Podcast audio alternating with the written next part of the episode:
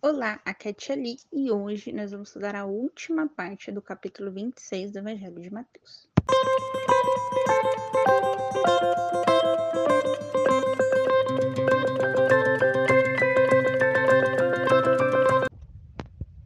Bem-vindos aos Novenáticos Kids e hoje nós vamos estudar a quarta e última parte do, Evangelho, do capítulo 26 do Evangelho de Mateus. Estamos unidos em nome do Pai, do Filho e do Espírito Santo. Amém. Santo anjo do Senhor, meu zeloso guardador, se a ti me confiaste da piedade divina, sempre me rege, guarde, governe e ilumine. Amém. Então vamos ao versículo 47. Prisão de Jesus. Enquanto ainda falava, eis que veio Judas, um dos doze, acompanhado de grande multidão com espadas e paus, da parte dos chefes dos sacerdotes e dos anciãos do povo. Então, olha isso. Então, Jesus tinha acabado de falar para os discípulos: olha, eis que meu traidor vem vindo. E aí aparece o Judas. Tá, cheguei. Né? E ele estava sendo acompanhado por uma multidão com espadas e paus, e eles vinham por parte dos sacerdotes e dos anciãos do povo, povo israelita, né? O povo de Deus, né? Para quem Jesus veio. E aí eles negaram Jesus. Basicamente isso. Você viu aqui falar alguma vez de soldado? hum, hum, hum, tá bom? Então não foi nenhum soldado lá com ele, não, tá? Foi só os sacerdotes, os anciãos e o povo. Beleza? Então vamos. Versículo 42. O seu traidor dera-lhes um sinal dizendo: É aquele que eu beijar, prendei. E logo aproximou-se de Jesus e disse: Salve, Rabi, e beijou. Rabi é mestre. Salve, mestre, e o beijou. Jesus respondeu-lhe: Amigo, para que estás aqui? Então, avançando, deitaram a mão em Jesus e prenderam. Então, já foram já para bater em Jesus, mas prenderam.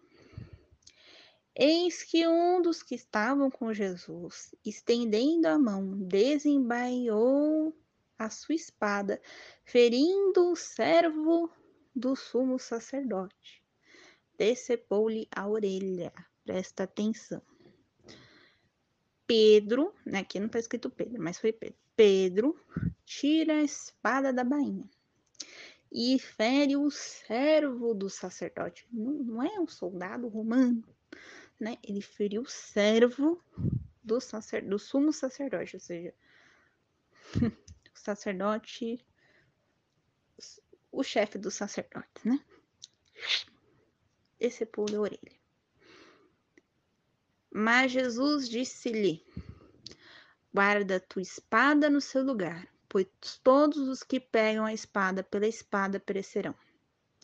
Ou pensas tu que eu não poderia apelar para o meu pai, para que ele pusesse à minha disposição agora mesmo mais de doze legiões de anjos? E como se cumpririam então as escrituras, segundo as quais isso deve acontecer? Ou seja, se fosse para ter uma guerra aqui, eu ia chamar os anjos. Guarda sua espada agora. Porque aquele que usa da espada, pela espada morrerá. Então, ou seja, aquele que usa da força, força morrerá. né? Jesus sempre foi, né? Um pacificador, né? Que a gente chama sempre falando através das palavras, né? Palavras de muita sabedoria, né? Guarda-espada aqui não é para fazer guerra. É para se cumprir a escritura. E a escritura diz que eu irei morrer e pela mão do povo de Israel. Versículo 55. E naquela hora disse Jesus à multidão: Como a um ladrão saístes para prender-me, com espadas e paus eu me sentava no templo ensinando todos os dias e não me prendestes. Tudo isso aconteceu para que se cumprisse os escritos dos profetas. Então todos os discípulos, abandonando, fugiram. Então, vendo aquele povo enraivecido, tiveram medo e fugiram. Nós não vamos fugir, Senhor. Nós vamos lutar com você até o fim. Nós iremos morrer com você. Não. Tiveram medo de fugir.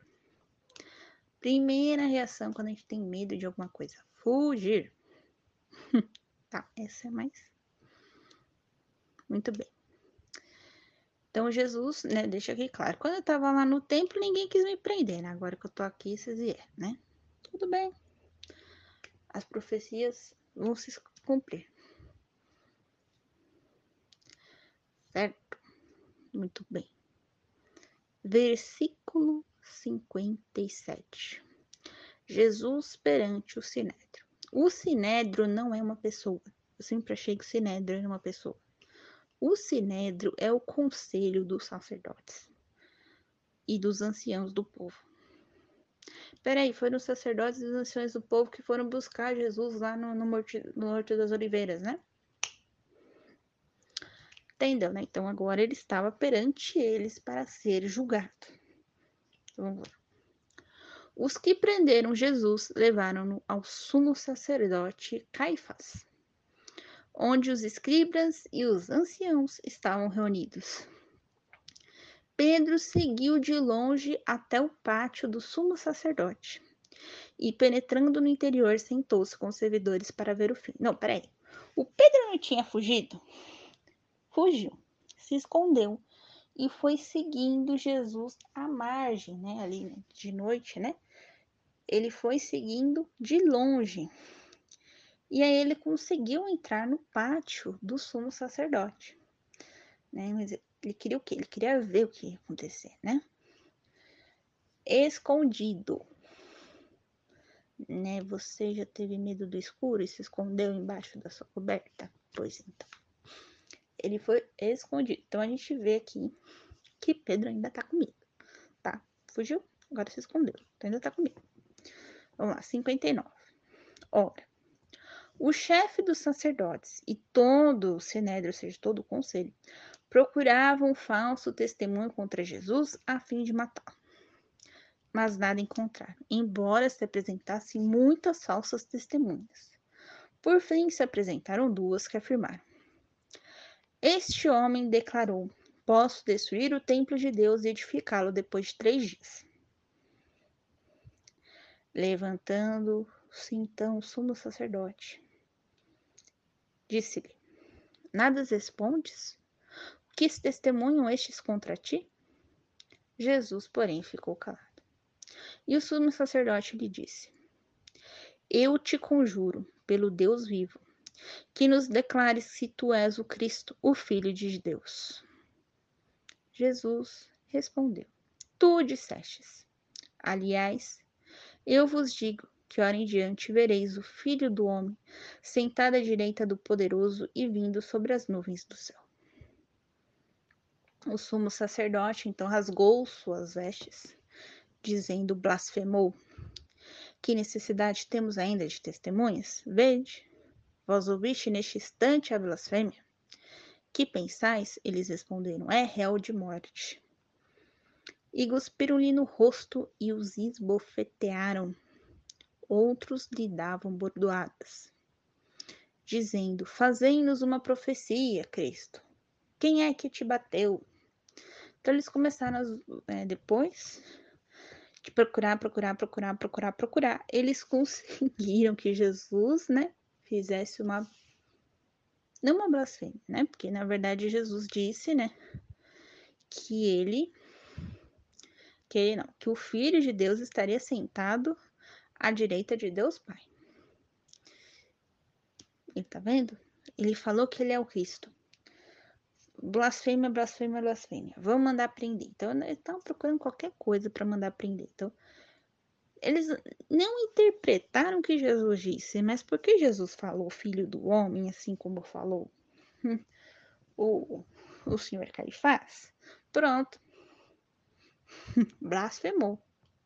E aí condenaram Jesus à morte, e aí começaram a esbofetizar ele e zombar da cara dele. Muito bem, ainda falta muito? Não, falta. Negações de Pedro, versículo 69. Pedro estava sentado fora no pátio Aproximou-se dele uma criada, dizendo: Também tu estava com Jesus, o Galileu? Ele, porém, negou diante de todos, dizendo: Não sei o que dizes. Saindo para o pórtico, pórtico é um portal.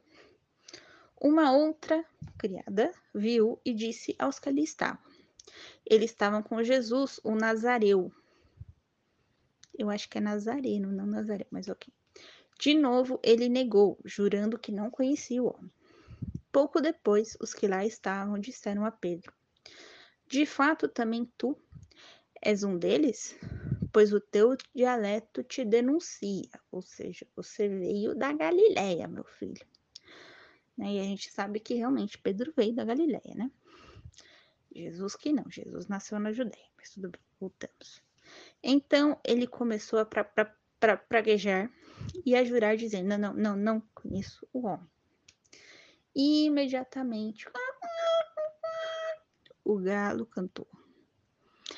E Pedro se lembrou da palavra que Jesus dissera: Antes que o galo cante, três vezes me negará. Saindo dali, ele chorou amargamente. Pedro, durante todo esse tempo, ele estava com medo. Ele estava com medo porque ele não, ele estava com medo do quê? Do desconhecido. Ele não sabia exatamente o que ia acontecer com Jesus. Apesar de Jesus ter dito várias vezes, né? Ele não imaginava que Jesus fosse morrer, né? Ele imaginava que Jesus ia ser julgado e pronto. Então, assim, ele estava com medo do desconhecido. A gente viu que ele fugiu, a gente viu que ele se escondeu, e aí depois ele começou a negar. E quando ele viu que ele negou três vezes, assim como Jesus disse, ele começou a chorar amargamente. Né? Ele não só se arrependeu de ter negado Jesus três vezes, como ele viu que ele tinha sido dominado pelo medo de novo. Né? Lembra da passagem da tempestade da barca?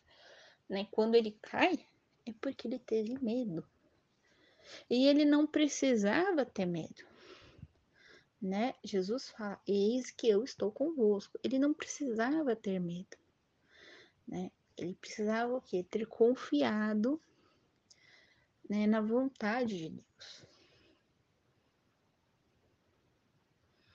Mas pelo fato de Jesus estar sendo negado, né? Ele estava com mais medo ainda. Sendo negado, sendo julgado, ele estava com mais medo ainda. Então, e, nesse momento aqui, Jesus, ah, Jesus, Pedro está com mais medo do que na situação da barca e da tempestade. E aí ele chora amargamente, arrependidamente do que ele fez.